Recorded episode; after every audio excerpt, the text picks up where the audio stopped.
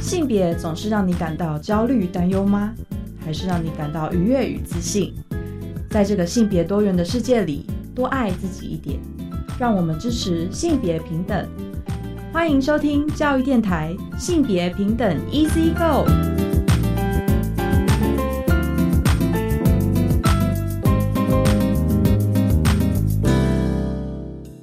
收听教育电台性别平等 Easy Go，我是玛丽。不知道大家这一辈过得好吗？这礼拜啊是清明连假的第二天哦，所以不知道大家有没有回家扫墓，或者是跟亲朋好友聚会呢？那特别是像我们之前分享的，在这种跟习俗文化有关的时节，就是一个很好的性别观察时刻哦。所以像我自己就会观察，像是很多扫墓啊、拜拜啊等等的时节，就会有那种呃男尊女卑的习俗。可能比如说拜拜的时候是男生子孙先拜，然后女性子孙再拜，或者是像呃家务分工的时候，因为需要准备很多的祭品啊，或者是很多的。就是呃家事就会在这时候产生，那你就会发现是谁在做家事，又是谁在等待呢？哦，所以这种时刻的确就是我们可以好好的观察并且反思这些性别文化的时刻啦。对，那也建议大家可以就是观察看看有没有一些松动的可能性。像其实我身旁的朋友就会提到说，因为其实每年到了清明节会有很多行程嘛，那拜完拜之后可能家族要聚会啊等等的，所以大家都会把时间缩短一点哦，就不会像之前一样就是那种习俗文化做好做满。所以我觉得像这一种因着现在人的生活习惯而有的改变，其实也或许是性别平等 挑战的空间之一啦。好，那不知道大家观察如何？我们可以之后呢再有机会来跟大家聊聊，看我们有没有相关的年节性别观察哦。好的，那今天的性别大八卦呢？我们稍后呢是要分享哦，关于民团啊呼吁政府应该要落实三大劳权，不要错失改革机会。那落实劳权呢，其实就是包含着我们在劳工权益里面要把就是职业和家庭的这个平衡方案更加的落实哦。那我们稍后呢再跟大家分享这个新闻。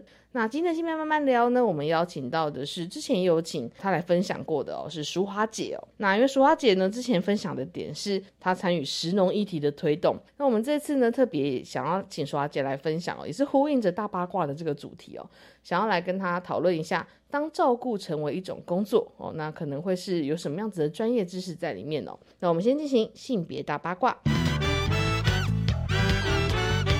性别大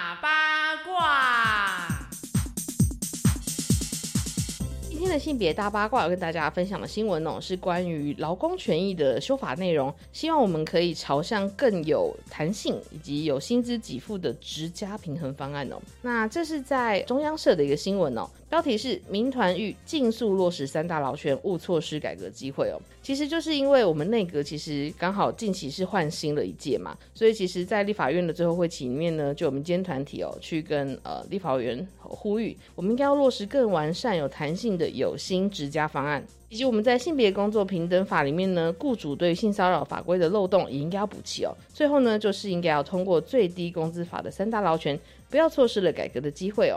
那这些建议呢，其实是由民进党立委范云，还有台北市产业工会，还有台湾劳工阵线以及妇女薪资基金会等民间团体，在立法院的中心大楼召开了一个记者会哦。那期许劳动部呢，可以提出这三大劳权的具体改革还有成绩。那范云其实也表示哦，这新会期其实是第十届立法院的最后一个法案的会期哦，所以这些改革的法案和草案呢，如果没有办法在这个会期完成修法，而且提出具体的政策的话。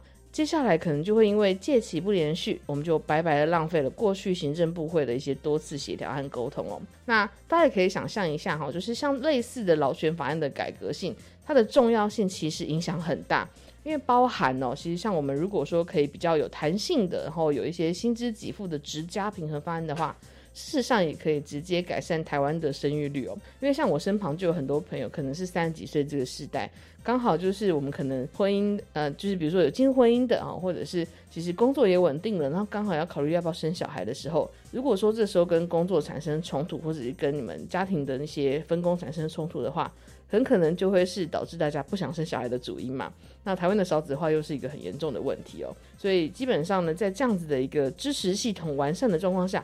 才有可能去谈我们要不要怎么样提升这样子的一个生育率哦。所以事实上，过去在谈生育率的时候，大家可能想说啊，都是女性不生，其实也不是一个问题，是一个结构性的因素哦。所以范云呢也进一步指出哦，台湾即将在二零二五年进入超高龄化的社会，那长照的需求呢也会快速的成长。如果没有安排长照资源的介入哦。那我们恐怕呢会面对另外一个很大的困境，就是这些职场上的工作的同仁哦，可能会面临家庭还有长期照顾的两难。所以事实上呢，性别工作平等法我们公布已经超过了二十年了，可是呃还有另外一个问题哈，就是我们没有办法处理，如果性骚扰的人是雇主的时候。就必须要自己查自己哦，这是什么样的规定呢？我在性别工作平等法里面其实是有规定，雇主其实就是调查的一个主责的人员，所以你可以想象一下，雇主如果就是骚扰者本身，那他要怎么自己查自己哈？所以在这个状况底下，这个法规也是需要尽速的修正的。那事实上，妇女薪资基金会的秘书长他也有呼吁哦，每年度呢有十四天的一个有薪家庭照顾假，还有产前生产准备假。应该有这些规则哦，才能够让家长弹性运用这些亲职假或者是一些呃工长照安排假等等的，那这才是更呃能够鼓励，就是所有的，比如说家庭成员，不管是男性或者女性，都可以共同承担照顾的责任哦。那尤美女律师其实也指出哦，像我们刚刚谈到的这种职场性骚扰的一个议题的时候，其实骚扰者如果是雇主的话，那我们就不可能期待雇主可以提供一个及时或有效的调查，能够去改善这些方式哦。取而代之的是，应该要由地方主管机关来去产生这个调查的职责哦。那另外的议题呢，包含像是我们刚提到的这种基本工资调整呢，台湾劳工阵线的副秘书长他其实有指出哦，劳政呢其实一直都在倡议要制定最低工资法。那虽然最低工资也经过了数年的调整哦，但是有这个立法呢，能够更有助未来我们可以更合理、更公平，还有更透明的去看见制度性调整最低工资的这些方案哦。所以呃，我相信劳工的一个就是权益啊，事实上就会影响到每个家庭的生计，也会影响到非常多的家庭分工的细节哦。所以希望政府呢，真的能够好好的看见这件事情的重要性，然后也可以具有性别的视角回应。呃，我们这些民间团体，还有其实真的是每个人民的需求。好的，以上呢就是今天的性别大八卦，稍回来性别慢慢聊。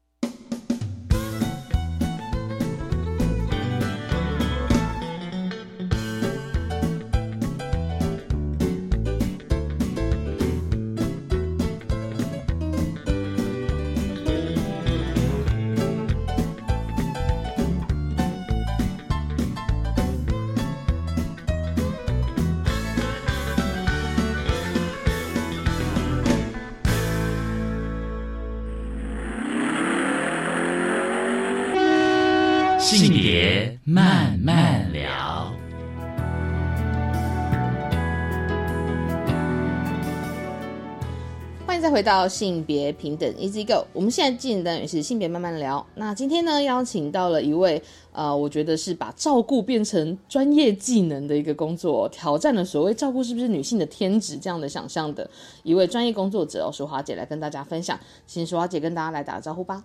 Hello，大家好。像我们刚刚提到的哦，就是会有很多人觉得照顾不是在比如说母性啊、母职啊这种天职，好像是出生下来女性就会有的本能哦。但事实上，有非常多的性别教育的讨论里面，其实有在提醒着我们，没有所谓的天职哈。但是特别是照顾，其实有非常非常多专业技巧在里面。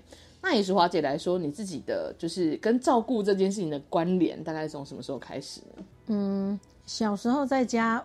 父母亲他们原本就是认为说，女生就是应该要负照顾的责任，嗯。啊，那这是从小自己就既定印象就是这样，嗯，那我也很很默默的也接受了这些，那等到结婚以后，也就放弃了之前的工作，哦，然后等到孩子慢慢长大了，哎，到要进幼儿园，我想说好啊，我也到幼儿园去工作，可以就近的可以照顾，但其实这个有点像是原本只是为了照顾孩子，所以才跟着。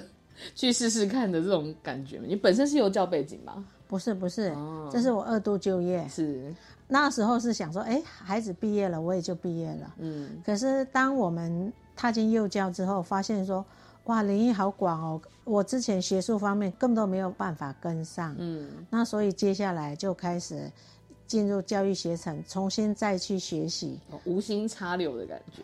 对对对对对。然后，因为进去里面才发现自己的不足。嗯，刚开始以为是幼稚园带孩子很正常，我在家也带孩子啊。嗯，后来发现哦，原来不一样。专业跟跟自己在家里完全不一样，在家可以随心所欲，嗯，然后甚至承袭了父母亲以前说哦，做不乖就要处罚呀，哦，然后体罚式的，体罚式的，自己也以为这是正常的，嗯可是后来到了学校以后，发现哎，这些完全是不行的，嗯。然后就再进入我们之前的说回流教育，嗯。然后就重新再去接受学习，嗯。然后等于说在这个幼教的过程当中，也发现了一些状况，就是嗯。哎亲子之间有有些很有趣，有些很孩子很紧密，可是也有发现有一些孩子啊，嗯，就晚就中午睡觉的时候，因为幼教老师是全整天的陪伴嘛，哦是，那包括他中午在睡觉的时候，发现有小孩子又哭又叫的，嗯。然后几经细问家长，然后那因为那个孩子是给阿妈带的。隔代教养家庭。啊，嗯。对对对，然后后来才发现这个这个孩子是受暴的，哦。呃，家里是不是孩子受暴，是家里的大人发生了问题，然后他中间会很尖锐的哭，因为妈妈离开了，然后他就跟着阿妈，但是这中间就发现说哇，他中间哭闹得很严重，最后就通报了，嗯，哦，才知道说他他们家真的就是一个受暴的家庭，嗯，也因为有这个契机，然后导致我后来我又转业，嗯。变成生活辅导员，就是受暴场域的生活辅导员。OK，所以其实像舒小姐刚刚提到的是，在幼教原本有点像是跟着孩子，就孩子入学的时候跟着一起去，但是没想到开启了你就是把照顾变成专业的学习哦。对，那舒小姐刚刚有提到说你的你后来有做转职是吗？对对对对对，嗯，那转职又是什么样的状况呢？变就是从幼教老师成为生活呃辅导员的这个工作的转职历程是大概怎么样？哦，因为会会转职，是因为刚好有一个契机，是我女儿之前她是当社工的，嗯。然后当社工之后，刚好她说，哎，有一个在家暴的服务场所，有需要生活辅导员。嗯。那我我因为我之前有有通报过的记录，我想说，哎，很不错啊，嗯，那我可以再去看看那个领域里面跟我现在职场上的领域有什么不同。嗯，也就是因为这契机，然后我我就转职了。你是那个这个算是你人生的就是再度转业，对对对，是是是，我并没有常常转业，但是因为这个转业是，我觉得是我很好奇，所以我会想说，呃，能不能在认识这个场域的呃工作方面是有什么不一样？嗯因为好奇，所以就转职了。嗯哼，对。那其实在，呃你成为生活辅导员之前，你对这个工作是有了解的吗？嗯，没有很了解，就接触过那个孩子，然后其他的话了解不多，因为那个产业好像比较封闭。嗯我们要探索没有，就是偶尔电视上看到有家暴很严重、鼻青脸肿啊之类的，然后会产生好奇，嗯，就仅止于这样。了解。那当你在转职之后，就是觉得跟你想象中的那些工作状况是相同，还是其实有有一些出入呢？嗯，是有出入的，嗯因为状况有很多种，就好比说我刚进去的时候，比较多的是肢体上的暴力，嗯你看到就是被打的鼻青脸肿的，打打的跟猪头一样的，肢体上受伤都非常多。慢慢的十几年过后，他的确是不一样，情境型暴力就进来了，就很多时候是冷暴力，情境型暴力的意思是可能跟过去大家想象到，比如说肢体暴力不太一样，而是双方会有一些关系动力的展现嘛。对，嗯例如说冷暴力，嗯或是就我就忽略你，我我我把你当空气，嗯，然后或是互为相对人，是互相尖锐的，跟之前是不太一样。嗯但是在陪伴当中也看到了有些孩子，孩子目睹啦，应该算目睹的，啊，目睹儿的状哎，目睹的状况，嗯其实状况还是大同小异。嗯大人认为说，哎，有像有些冷暴力对孩子来讲，他是是不是暴力？但是内在里面他受伤还是暴力，嗯。是说他他不不像大人是肢体上，但他很多东西会显现在他的行为上面。嗯。哎，就好比说，大概十几年前啊，有一个原住民的孩子，就那是我刚接触这个行业的第二年、第三年。嗯。那时候，哇，有一个孩子就很奇妙，他是一个大概国小的男生，嗯。然后是台湾的原住民，然后他呢就通常我们在餐桌上就发现这孩子永远是坐不住，或是在客厅里面，他永远是只要坐着，好像屁股长虫哦，就扭来扭去，觉得哎，然后就问他说：“你怎么不坐好？”然后他妈妈就开始说：“你你就不行坐好一点吗？”你说还是会用就是斥责或管制的方式，对，嗯，然后那个孩子始终就做不好，所以他常通常是责骂的对象，嗯，然后有一次呢，就单独跟孩子相处的时候，就拿了一张图画纸，就请他画出他想画的东西。我没有设定主题，可是后来他就画了一个哇，一个一呃，就一个房间里面的状况，然后这房间里面状况很奇妙，他就是把。有一个好像他说躺在那里，他说这是我爸，然后上面有个光环，然后他因为他死掉了，嗯，我说为什么？然后他说因为我我现在还太小，但我长大了以后我把他杀掉。我说为什么？我说杀掉了你也会被警察抓去关啊，为什么你要杀掉他？他说啊他就很过分啊，每次只要喝酒就开始要打人了，嗯，然后叫我跟妈妈跟跟妹妹三个排排坐。然后呢，还不准动，然后酒瓶就砸过来。所以他很不喜欢，就是乖乖坐着，会让他想到他被家暴时候的那个状况，是这样吗？然后他很不安啊，所以他一定要闪啊。但他闪躲，他又变成攻击对象。是。可是他说：“我又不是傻子，我为什么一定要被你打？”所以他就开始屁股扭来扭去，一直转。然后导致他只要一紧张，他就会全身不自主的，嗯，想要扭动，哎，扭动，然后就没有办法好好坐，坐在椅子上，他一定会扭动，嗯。那了解他原因之后，然后我们就就开始在跟他玩游戏，说其实现在宝宝已经打不到你了，嗯。但这个状况他也是持续了大约半个月，嗯。然后之后他有慢慢的有平稳一点，因为只要他有看到。有些状况，包括电视上的影集里面有人喝酒，他他也会很紧张。嗯，就是这他就是这种目睹状况很严重嘛。嗯，然后之后我们就有请等于说目睹孩子的，那时候没有专业社工，但是是有这种机构，嗯，就请目睹的单位去有特别辅导他。嗯，然后在这里我也请妈妈不要再斥责他，然后对，也就是因为各方面的努力之下，他就慢慢的情绪有比较平稳。哦。这听起来感觉是淑华姐之前在幼教的经验有帮助，你可以观察到孩子的，就是比较，比如说有一些信号吧，就是他如果有什么样的行为，可能就让你解读到这些不一样的状况的信号。是这样吗？呃，对的，就像有些小朋友他会尿床啊，嗯，比如讲像尿床，有有一种是呃生理性的，嗯，然后我们会跟家长沟通啊，说，哎，他是不是要带去看医生？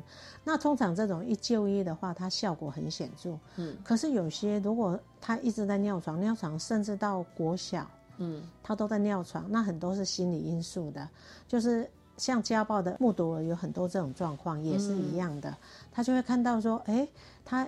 尿床，可是妈妈通常只是指责他，因为当他有很多事情要一起一起处理的时候，那这种行为就被忽略掉了，反而是会变成找麻烦。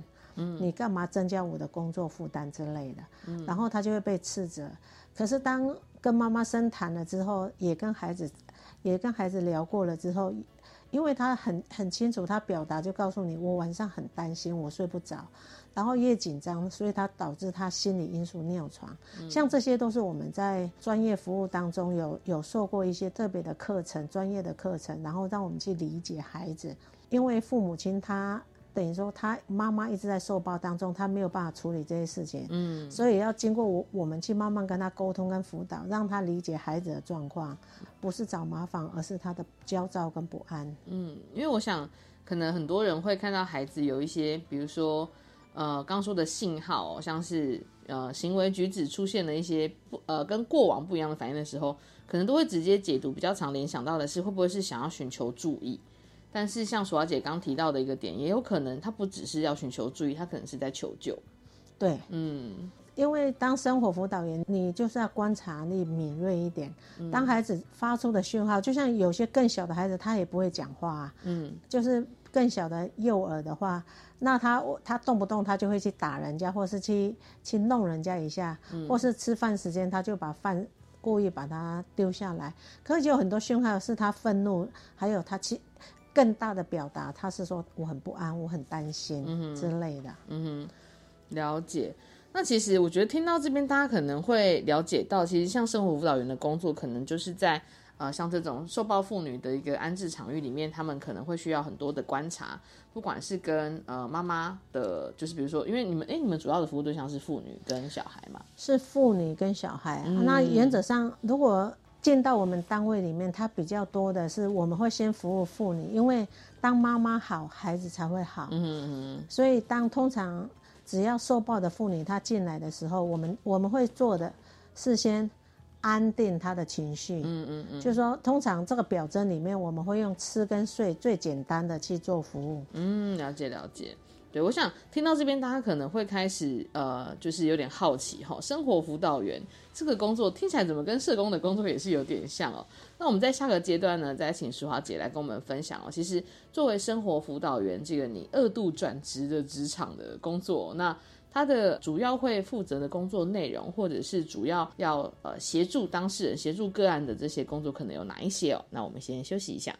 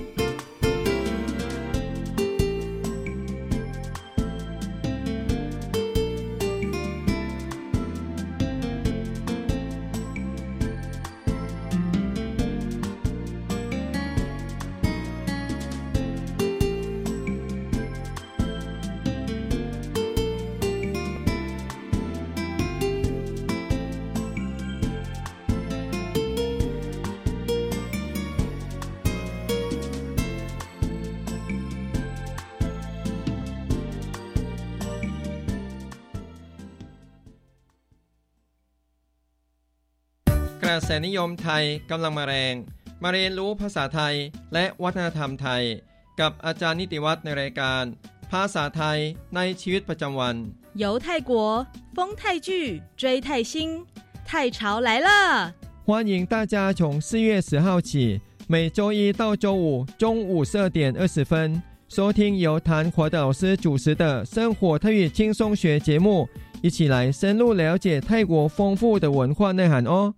加油！我是头号粉丝。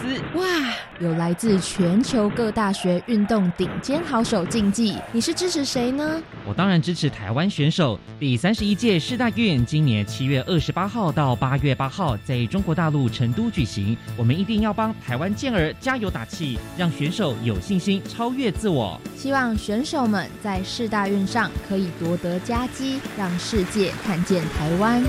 以上广告是由教育部提供。全民节水到点来，轻松节水三步骤。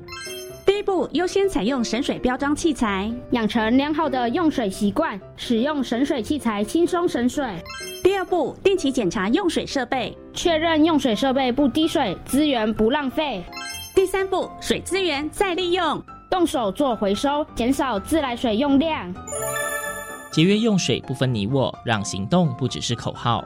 以上广告由经济部水利署提供。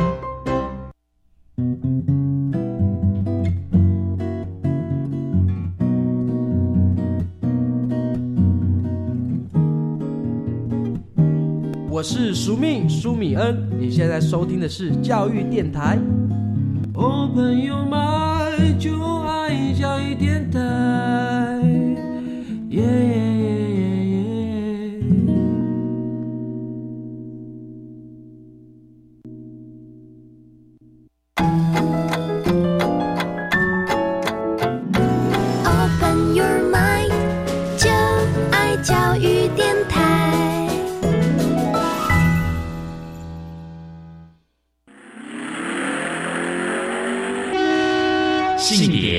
慢慢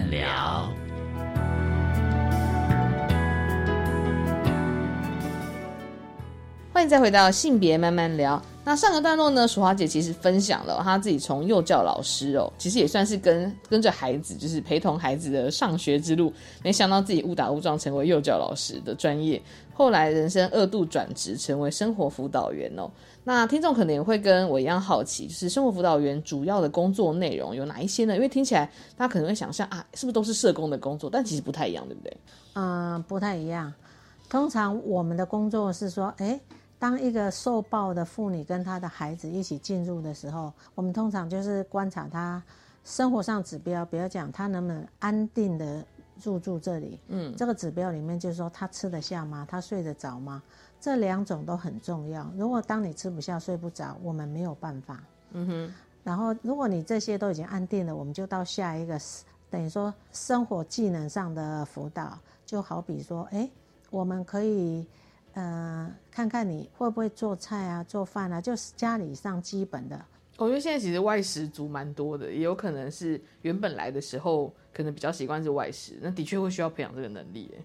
本国籍的会比较多啊，那外新移民姐妹她们比较不一样，她她们的话，她们是自己自己原本国家的东西不被接受，所以她会学着做台湾的东西，那有时候也不被接受，所以他就很受挫啊。嗯，那其实从吃的方面培养也是一种很好让他建立自信的方法。嗯，像我们有一些新移民姐妹，她入住的时候呢，当她做做一些他们国家，就好比说啊越南春卷啊。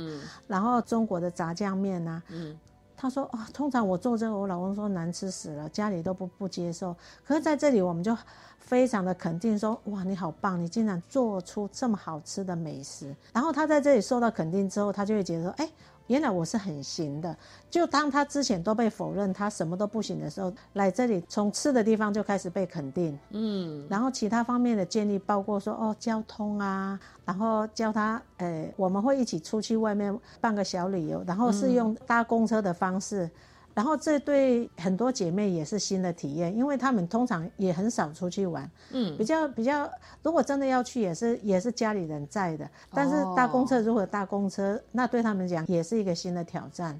那还有骑机车啊，然后要考驾照啊。之前呢有很多新移民姐妹也做不到这一点，为什么？因为家里的家人会觉得说，如果你跑得越远就会学坏，最好是待在家里，嗯，然后不跟其他人接触，这样最好，这样就不会学坏了，方便权控啦，方便他全力控制。所以这些东西我们都会慢慢的培养。当这些技能都成熟之后。然后他要离开这家庭，他就会比较有信心，嗯，因为他可以去找工作，他有办法独立完成很多事情，然后他要脱离这个暴力的能力就增加了，才有机会。因为大家可能会想象成是，比方说，可能我像我自己高中的时候，我要去上课，我就要自己坐公车嘛，或者是可能就会去，比如说呃，去外县市玩啊，或什么的的那个交通能力。好像是很理所当然的，但事实上，就像刚淑华姐讲的，就是比方说，如果是在一个权力控制的关系里面，控制对方的生活，不让他获得很多能力，或者是不让他可以自主的移动，其实就是控制很常见的方式。然后这个我觉得大家的确会常常忽略，我就会觉得，那我们在呃让一个人要重新开始他的生活的时候，为什么大家会却步？就是因为他没有这些资源啊。对啊。所以有时候匪夷所思，会认为说这理所当然。可是，在很多新移民姐妹身上，你看到这些都是困境啊。嗯，对。那听起来就是生活辅导员的工作，真的有很大部分是有点像是培养呃生活能力，或者是有点像是让他在这个学习过程当中也找回他原本对自己的信任，或者是对自己的信心这种感觉，对不对？对对对。啊，那像像跟社工不一样的，就是社工原则上比较多的是法律上的协助，嗯，比如讲他要呃离婚啊，然后孩子监护权啊，然后还有一些资源的连结这一方面是他们做比较多的。OK，嗯，那我们比较负责是生活层面的部分，让他让他增加他的能力，让他能以后面对单独要生活的能力，在这时候我们都会开始帮他建构培养。嗯，对。我觉得这个部分其实真的会需要需要一些协助哦，因为当你是在一个受暴的那个环境，可能我觉得相对是比较不稳定，或者是一直压迫你的。那你要长出呃离开的力量，或者是长出重新整理生活的力量，其实从生活中一点一点的累积，我觉得的确那个部分是可以帮助个案可以去找到那个安定感，跟他重新新生活的力量。吼，对对对对对，嗯啊，那就像我之前我我们的一个新移民姐妹啊。她从她的家里出来的时候，她自己带了三个小孩。你想，一个新移民带了三个小孩，然后他的生活能力基本上他能从事的就只有劳力上的工作。嗯，然后要带三个孩子，然后他的先生虽然说在法律上有给孩子的赡养费，可是他一毛钱都没有付。嗯，可是他就因为在我们的机构里面住，他的时间比较长。所以他把他所有的能力潜能都激发出来，他除了去帮人家做清洁打扫，然后呢，接下来他又还接了，呃，餐厅的后场的工作，哦，是，就是在帮忙清洗的部分。然后等到假日时候呢，他也开始去做贩卖的工作，把他把他越南的美食就拿去卖。嗯，然后虽然说养三个孩子很辛苦，但是他也也因为有自信之后，所以他的。赚钱的能力虽然都是很辛苦，但是他足足养活他三个孩子，租房子，他还可以支援他越南娘家的生活。哇，对，我觉得这个其实是，特别是他可能是在一段呃受到暴力，不管是任何形式的暴力的关系当中离开之后，他要重新找到自己生活的节奏，还要真的能支持一大家子的开销，真的是很不容易。真的很不容易，嗯，但是一个女人的韧性在这为什么会被催化出来？就是她当初她在婚姻里面，她也一样付出，可是她所有的付出都等于零，因为所有的钱都被先生拿走，她什么都没有，所以她是一个刚刚到我们机构来，她是一个很很颓丧的，嗯，然后也没有什么动力。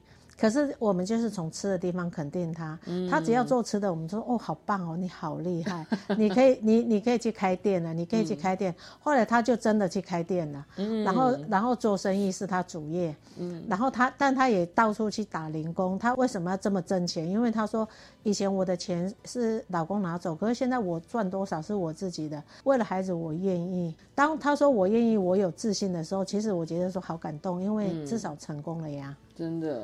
对对，那像这种就是有点像是他自己原本就有的能力，然后在呃原本婚姻状态中是不被肯定的，可是，在反而是受报，然后到了安置场域之后，被肯定这件事情，让他得到了很多的能量。对，嗯，他才有机才有办法再面对未来。是。那像另外一个姐妹呢，她呢就是她对人性她很失望。她当她这也是一个新移民，嗯，只是说她嫁的丈夫是年纪比较大的，嗯，那所以先生呢就通常就对她会。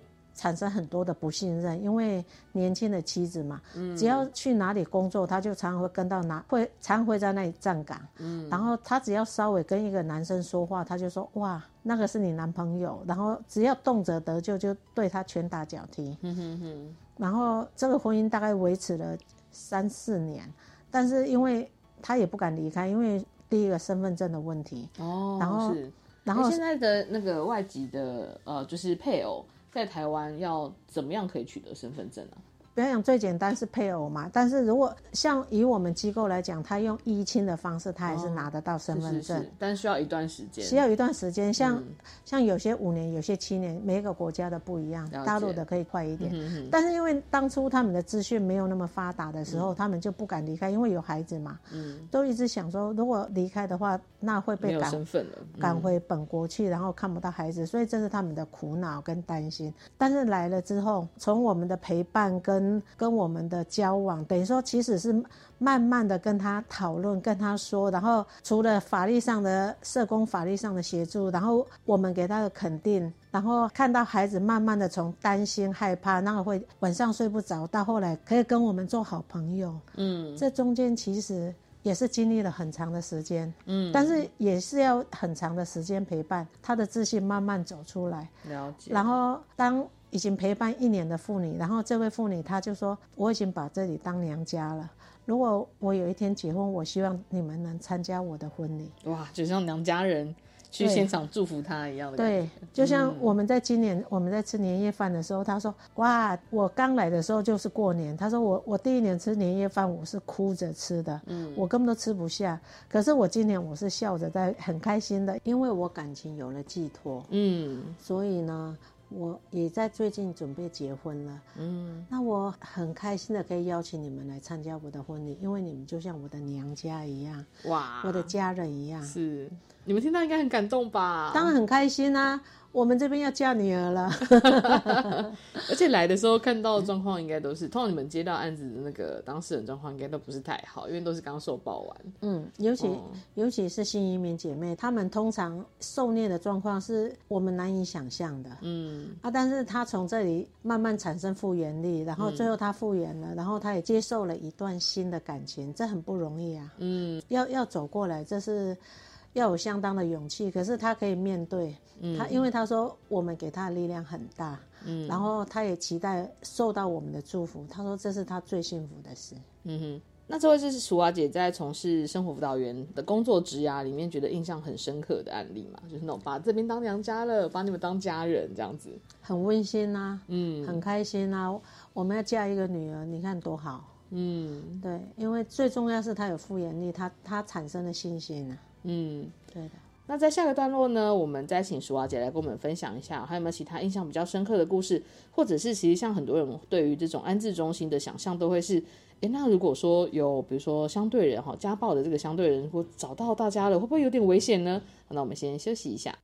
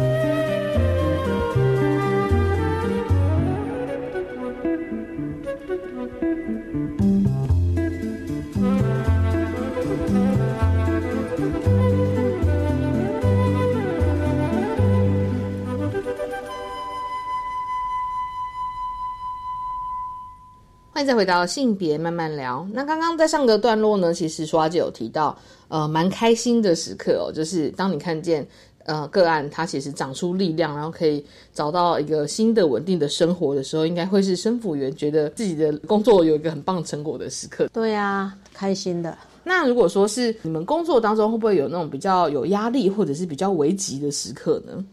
哦，有啊，好比说，相对的，你会跟踪到我们哦，我们的那个对耶，那个 house 里面去。嗯嗯。那你想想看哦，那里面住的都是妇妇女跟孩子。嗯。那如果他跟踪到呃我们的附近或是门口，那来叫嚣，我们之前就发生过，在那一直喊相对喊妇女的名字，嗯，然后叫你给我滚出来。嗯。那时候我们是大家一起都好担心、好紧张。那妇那那位妇女她完全都已经不敢出声了，可是她听到那声音毛骨悚然，然后其他妇女相对连进出都不敢，嗯，压力超大超大的。而且如果这个位置曝光，因为它其实是一个安置的场所嘛，所以里面其他人的位置也有可能会因此曝光啊。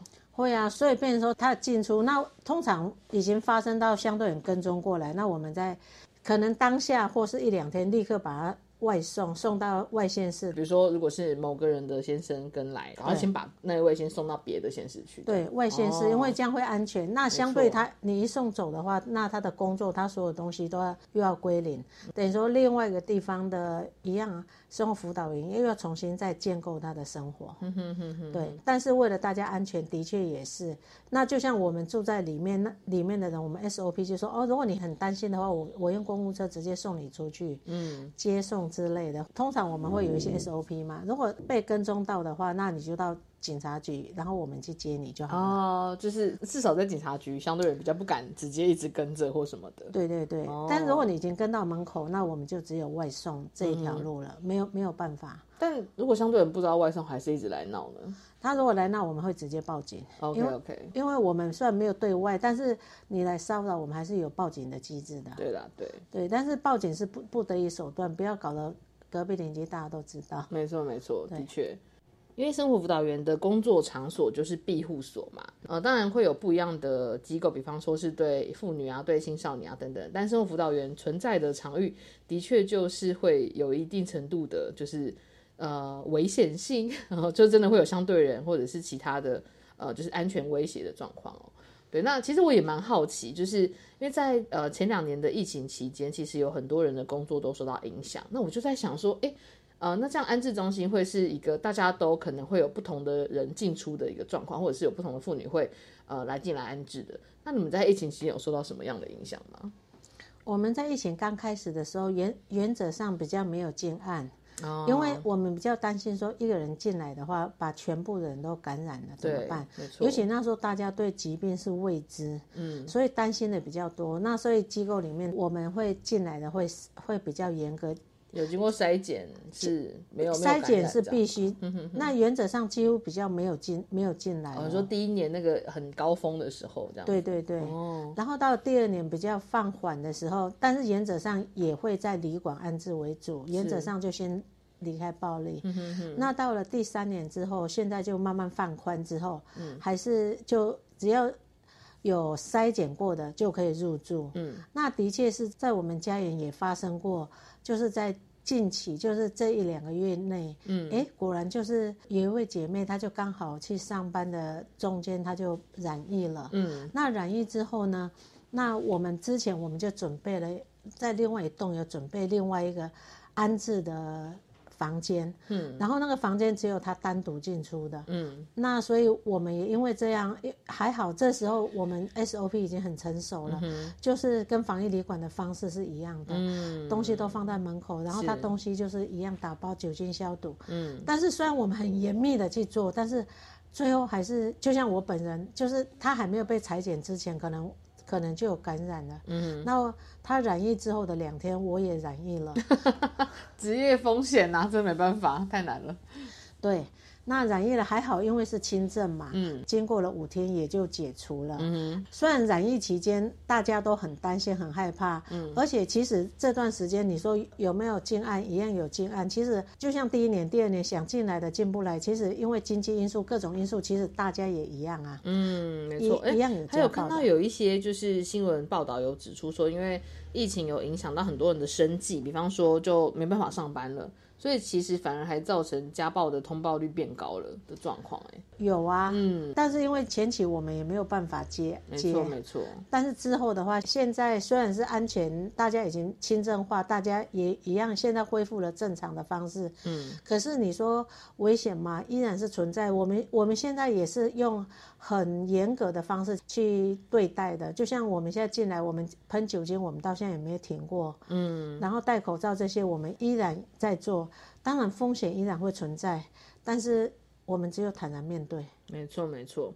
因为我觉得在疫情的影响冲击，其实呃真的有影响到各个方面，比如说社服的各方面啦，就是比如说让社会福利需求增加，或者是大家可能也想象不到，像这种安置中心，我们要怎么样去设计一个安全的，就是管理机制，让原本入住的呃就是入住者他不会受到感染。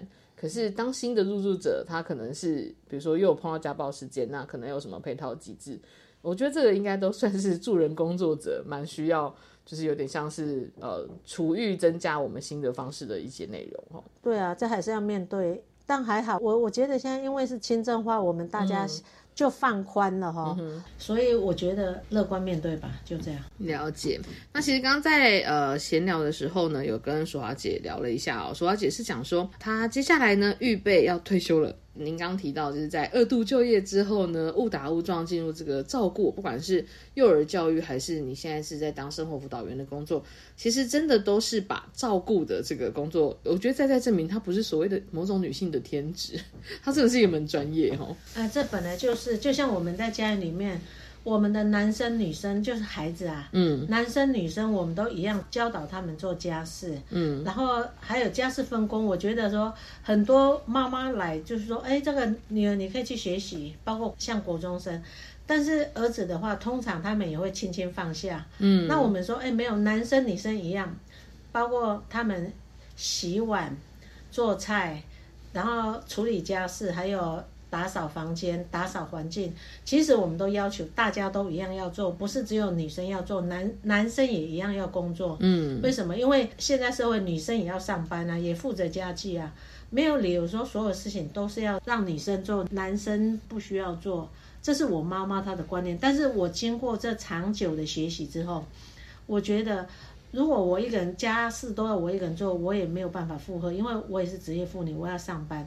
那我一样要求说，哎，男女男女一样，不是说只有我可以做家事，嗯，那家里的男生也一样要协助。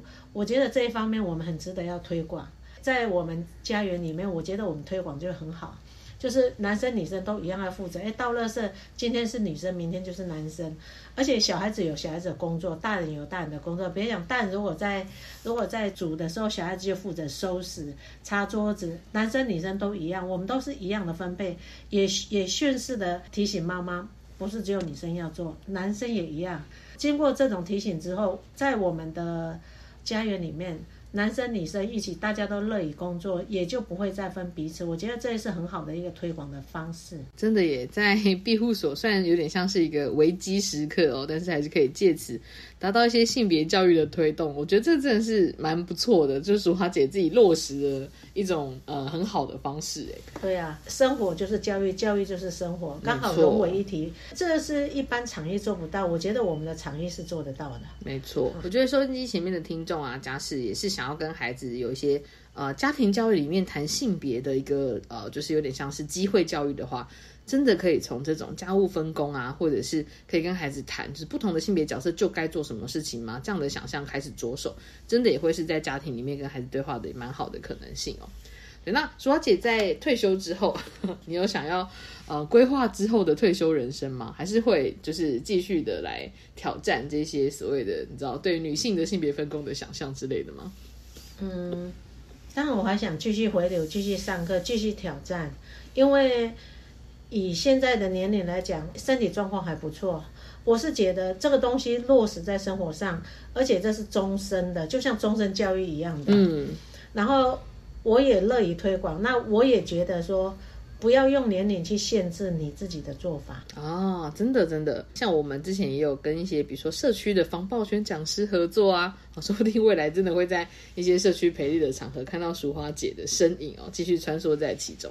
好，那今天真的非常谢谢淑华姐的分享哦，我相信大家在呃收音机前面其实也听到蛮多呃自己在家里面真的可以落实的性别课哦。好，那谢谢淑华姐，好，谢谢，那谢谢大家收听今天的节目，拜拜。